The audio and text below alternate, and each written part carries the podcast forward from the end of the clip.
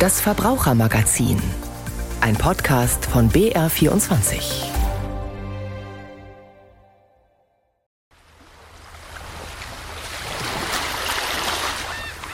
Wir haben Korsika geplant. Mich interessiert immer auch Fernreisen oder solche Dinge, irgendwie mal wieder was Besonderes. Seit dem Ende der Corona-Auflagen ist die Nachfrage nach Reisen wieder deutlich gestiegen. Wohin soll es gehen? Welche Rolle spielen Nachhaltigkeit dabei und die wirtschaftliche Unsicherheit? Dazu mehr in rund zwölf Minuten. Außerdem beschäftigen wir uns mit KfW-Fördergeldern. Seit kurzem gibt es da ein neues Programm. Und jetzt gleich zu Beginn geht es um Einträge bei der Schufa. Und damit willkommen zum Verbrauchermagazin. Am Mikrofon ist Christine Grigoleit. Wer endlich schuldenfrei ist, wünscht sich vermutlich vor allem eines, einen unbelasteten Neuanfang. Da ist diese Neuigkeit bestimmt sehr erfreulich. Die Schufa verkürzt vor dem Hintergrund laufender Gerichtsverfahren ab sofort die Speicherdauer für Einträge zu abgeschlossenen Privatinsolvenzen von drei Jahren auf sechs Monate.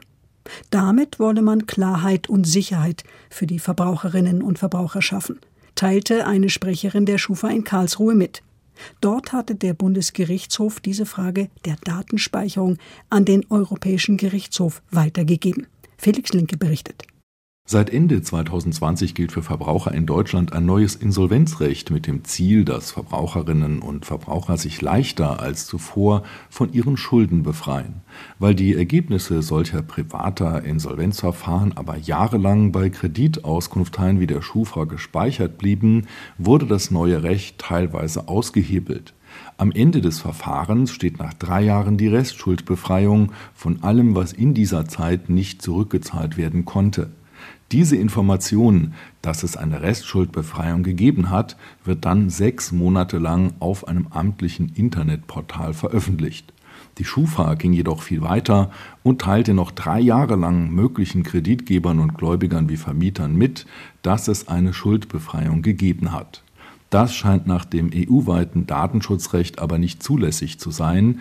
Der Bundesgerichtshof will das durch den Europäischen Gerichtshof klären lassen.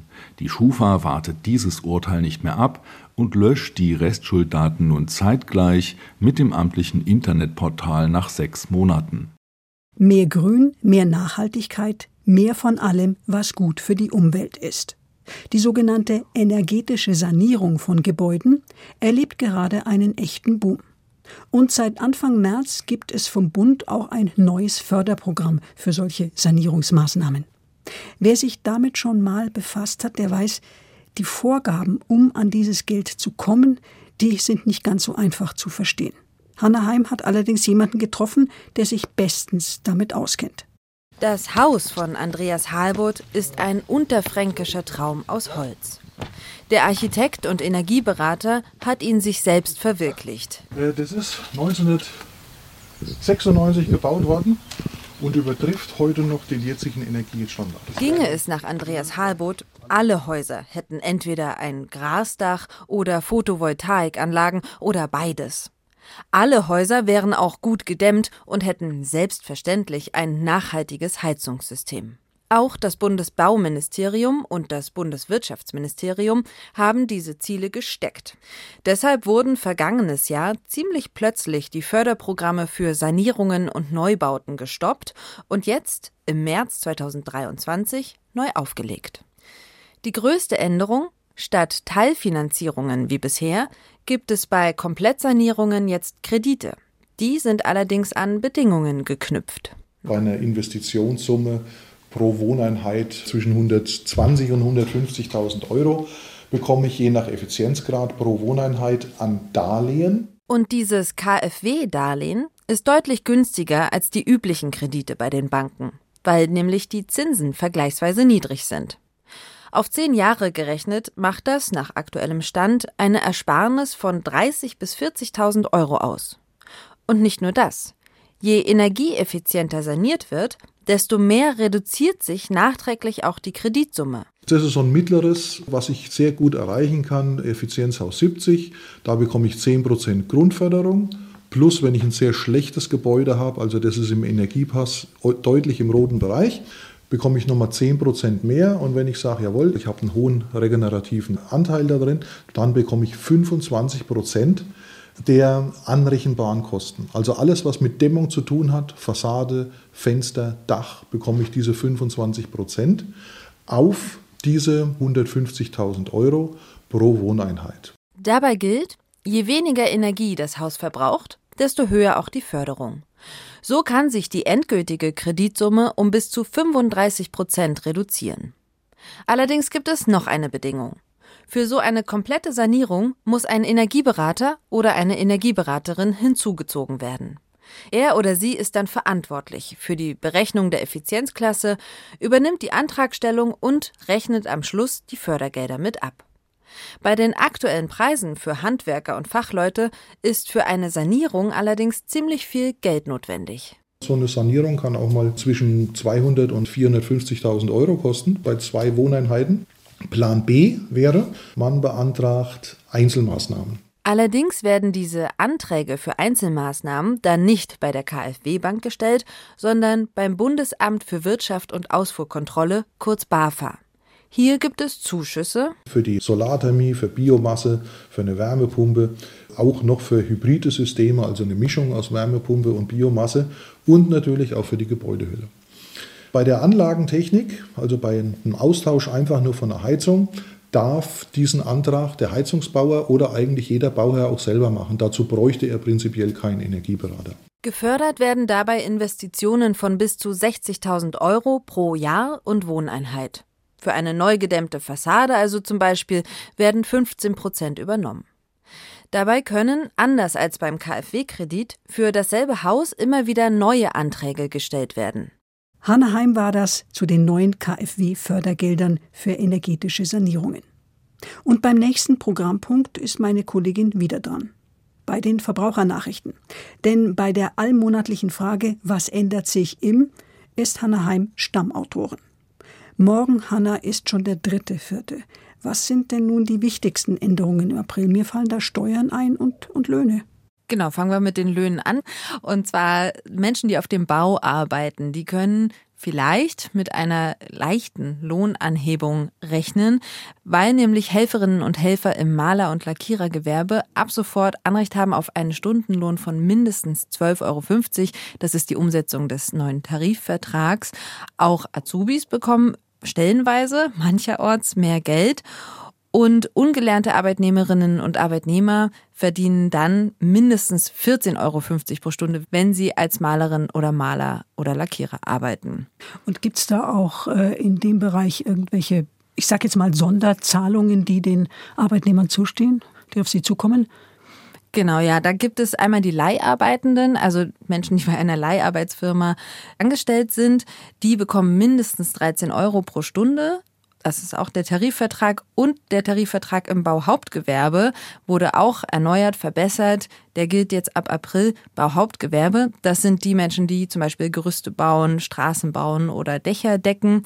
Die bekommen in den westlichen Bundesländern zwei Prozent mehr Lohn und in den östlichen Bundesländern 2,7 Prozent mehr Lohn plus eine Einmalzahlung in Höhe von 1000 Euro als Inflationsausgleich und noch was obendrauf, nämlich eine Entschädigung für den Weg zur Arbeit.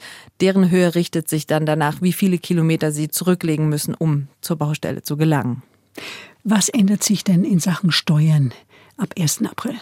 Da greift nochmal das Entlastungspaket, also eines der Entlastungspakete der Ampelkoalition. Wir erinnern uns, im vergangenen Jahr hat die Ampelkoalition viele Hilfen auf den Weg gebracht, unter anderem bei den Steuern.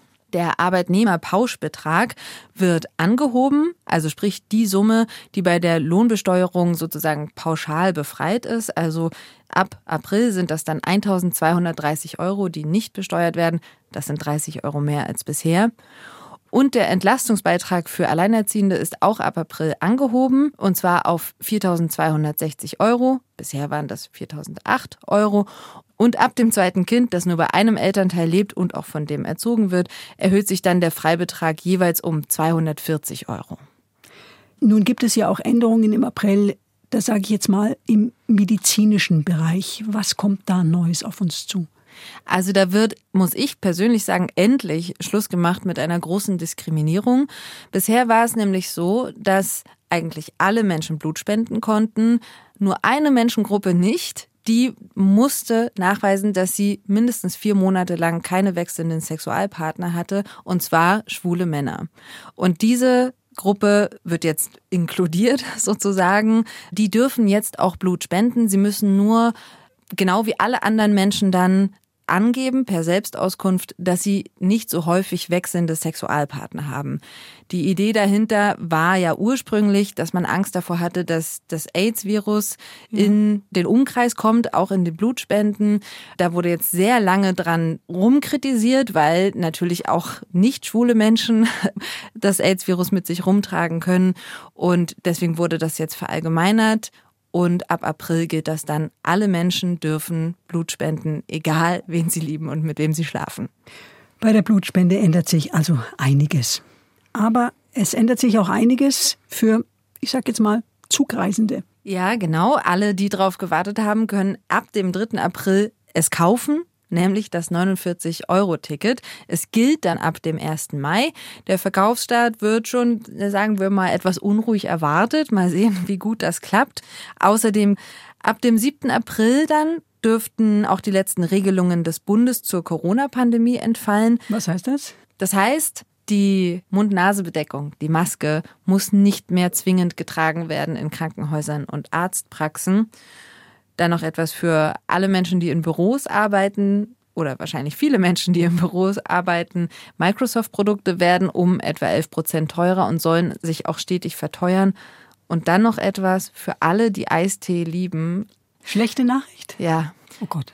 Nestlé möchte seinen Nesti vom Markt nehmen und wahrscheinlich wird man im April die letzten Flaschen auch für den freien Markt kaufen können. Die Verbrauchernachrichten waren das von Hanna Heim. Vielen Dank dafür. Jetzt geht es nicht nur um den April, auch der Mai wäre denkbar oder Ende Juli, Anfang August. Da sind jeweils Schulferien in Bayern.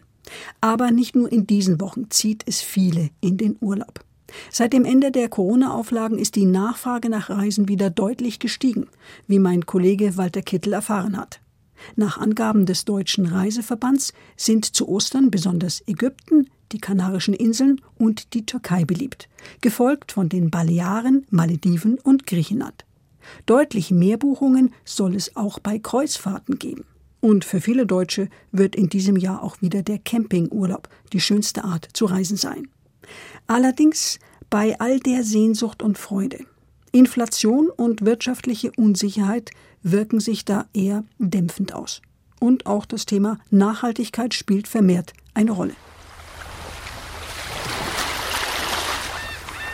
Urlaub ist für viele die schönste Zeit im Jahr, vor allem seit es keine Corona-Auflagen mehr gibt. Wir haben Korsika geplant. Wir wollten vor Corona schon nach Korsika.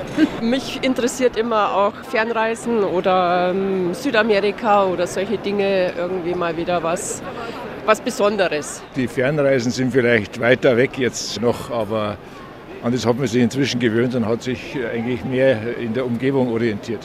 In die nähere Umgebung wollen auch Fritz und Maria Baumann aus Burgkirchen verreisen. Fern- und Flugreisen liegen ihnen nicht so sehr. Campingurlaube sind dagegen schon lange ihr Hobby, so wie bei vielen Millionen Deutschen. Schon im vergangenen Jahr lag bei dieser Art zu reisen, laut Statistischem Bundesamt, die Zahl der Übernachtungen wieder auf dem Vorkrisenniveau. Das Wichtigste beim Camping ist ein erstklassiges Zelt. Man braucht einen Tisch, einen Sonnenschirm und auch ein Bett, das sehr gut hält. Dann braucht man Luft. Wir campen seit 50 Jahren haben im Zelt angefangen und jetzt sind wir beim Wohnwagen. Die Freiheit ist uns einfach wichtig. Man kann frühstücken, wann man will, man kann Abendessen, wann man will, man kann so lange sitzen bleiben, wie man will. Also das ist halt das Schöne, das Vogelfrei-Sein. Auf vielen Campingplätzen könne man in guten Restaurants essen. Genauso sei aber preiswerte Selbstversorgung möglich. Wir können auch Lebensmittel einkaufen. Also wir, so ein kleiner Tante Emma Laden ist immer dabei. Und doch hat sich etwas verändert. Das merken die beiden Senioren erstmals auf dieser Reisemesse, wo zu Saisonbeginn auch Wohnmobile und Wohnwagen angeboten werden. Die sind jetzt mittlerweile seit vier Jahren 10.000 Euro teurer geworden. Das ist jetzt ein 450 und wir haben einen 500er. Der unsere ist sogar größer und war günstiger. Ein Glück, dass sie sich ihren Camper noch deutlich billiger angeschafft hatten, sagen die beiden. Heute wäre der für sie kaum noch finanzierbar. Problem Inflation. Mit nicht immer kalkulierbaren Preissteigerungen. Manche Urlaubsträume könnten deshalb platzen. Doch die Sehnsucht nach Urlaub sei allgemein groß und während der Pandemie weiter gewachsen, glaubt Reiseverkehrskauffrau Petra Schwert, die für eine Fluggesellschaft arbeitet. Es ist so, dass die Deutschen von jeher Krisen gut gepackt haben im Tourismus. Ein Vierteljahr sind sie vielleicht nicht geflogen, aber dann sind sie wieder geflogen. Für die Deutschen hat es einen sehr hohen Stellenwert. Sie arbeiten hart und sie brauchen auch einen gescheiten Urlaub. Und das hat sich nicht geändert. Sie versuchen es immer noch. Und es ist ja allgemein so, dass die Branche sagt, wer früh bucht, hat auch die Chance auf gutes Preis-Leistungs-Verhältnis, dass er bekommt, was er möchte, zu einem adäquaten Preis. Der ist höher als vor Corona, ja, aber es ist, denke ich, man hat ja auch gespart über die Jahre. Ich denke, das passt schon. Auch das für viele ein Traum. Urlaub auf einem Kreuzfahrtschiff. 2021 lagen die Passagierzahlen nach Angaben des Statistischen Bundesamts noch 82 Prozent unter dem Vor-Corona-Niveau. In diesem Jahr geht die Branche aber davon aus, sogar mehr Touristen als 2019 befördern zu können. Allerdings sind solche Reisen umstritten und nicht jedermanns Sache. Rudolf Kiemer aus Maisach hat erstmal genug. Wir haben schon eine gemacht, aber sind also nicht ganz so überzeugt, weil sehr häufig die, für uns zumindest, die Seetage zu lange sind. Und dann zeigt sich auch noch manchmal das schlechte Gewissen. Ich habe ein bisschen ein Problem auch mit dem Thema Umwelt. Das wird zwar jetzt besser, aber wenn man so sieht, was die Dreck raushauen, dann ist das einfach nicht so gut. Das Thema Nachhaltigkeit bewegt die Kreuzfahrtbranche, ist auch vom Kreuzfahrtverband Clear Deutschland zu erfahren. Doch der Weg zur Klimaneutralität ist noch weit, sagt Geschäftsführer Helge Krammerstorff. Das ist eigentlich eine der größten Anstrengungen, die die Industrie überhaupt im Moment unternimmt nachhaltiger zu werden, klimaschonender zu werden, teilweise klimaneutral zu werden. Immerhin, wir werden bis zum Ende dieses Jahrzehnts die ersten klimaneutral unterwegs seienden Schiffe erleben. Und wir werden, das haben wir uns vorgenommen in der Branche bis 2050, in der Branche insgesamt CO2-neutral und damit klimaneutral unterwegs sein. Rudolf Kiemer möchte erstmal auf Kreuzfahrten verzichten, aber nicht nur der Umwelt zuliebe. Die Entscheidung ist auch der Gesundheit und seinem fortgeschrittenen Alter geschuldet. Wir machen sehr viel individuell Fahrradfahren. In Deutschland, an der Nordsee, jetzt haben wir uns Bayerischer Wald angeschaut. Das hat jetzt erstmal Priorität. Auch dieser alleinstehende Herr setzt eher auf Naherholung als auf weite Reisen. Ich bin Münchner, und wir zunächst einmal die Umgebung von München, Freising, Erding, Starnberg und dann ein bisschen weiter raus nach Garmisch, also in die Berge, mehr nimmer. Naherholung statt Fernreisen. Von dieser Entwicklung kann auch Bayern profitieren. Schon während der Pandemie, als Flüge in viele Länder gar nicht möglich waren, lockten die Berge und Seen, sagt Barbara Radomski, Geschäftsführerin der Bayern Tourismus Marketing GmbH. Sie hofft, dass der Trend, zu Hause Urlaub zu machen, auch in diesem Sommer anhält. Wir haben festgestellt, dass in den letzten Jahren äh, vor allem der naturnahe Urlaub extrem zugenommen hat. Also die Nachfrage ist hier sehr, sehr groß, auch das Angebot.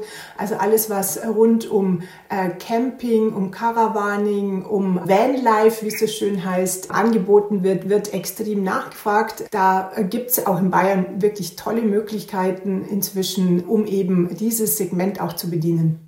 Aber die Sehnsucht, einfach mal ganz weit weg zu sein, ist eben auch sehr groß. Manche wollten auf Palmen, Meer und Sonne auch während der Pandemie nicht verzichten. Rückblickend sind die Erfahrungen aber nicht immer ganz so schön gewesen. Gerade auf Kreuzfahrten ging es wegen der strengen Hygieneauflagen nicht nur harmonisch zu, erinnert sich Urlauber Peter Seifert. Wegen Corona musste man immer in geschlossenen Gruppen unterwegs sein. Und es war auch der Fall eingetreten, dass sich zwei von der Gruppe entfernt haben. Die sind eben auf Gran Canaria nicht mehr aufgestiegen. Die wurden draußen gelassen, weil der Kapitän hat gesagt, ich habe für 1000 Leute Verantwortung. Und das finde ich sehr gut. Jetzt, wo freies Reisen wieder möglich ist, sind auch Fernreisen wieder sehr beliebt. Toni und Elisabeth Huber aus Grafrath wollen nach Neuseeland. Sie wissen, damit tun sie der Umwelt keinen Gefallen, aber man fliegt ja nicht jedes Jahr nach Neuseeland. Und wir tun auch viel. Wir haben Photovoltaik zu Hause, wir haben eine Erdwärmepumpe. Wir tun unsere Teil für die Umwelt, denke ich. Trotz Klimawandels und Inflation, die Deutschen gehören wohl auch in diesem Jahr wieder zu den Reiseweltmeistern. An Aufbruchsstimmung und Motivation scheint es nicht zu mangeln. Walter Kittel war das zu den Trends im Urlaub. Vielleicht geht Ihnen das auch manchmal so. Sie stehen im Supermarkt an der Kasse, die Ware ist längst am Ende des Förderbands angekommen und Sie wühlen in Ihrer Börse hastig, die Schlange hinter Ihnen rückt immer näher, nach den passenden Scheinen und dem notwendigen Kleingeld. In Schweinfurt gibt's da eine Lösung. Mona Böhm berichtet. Nur gute Frage, Roastbeef gibt's. Ah.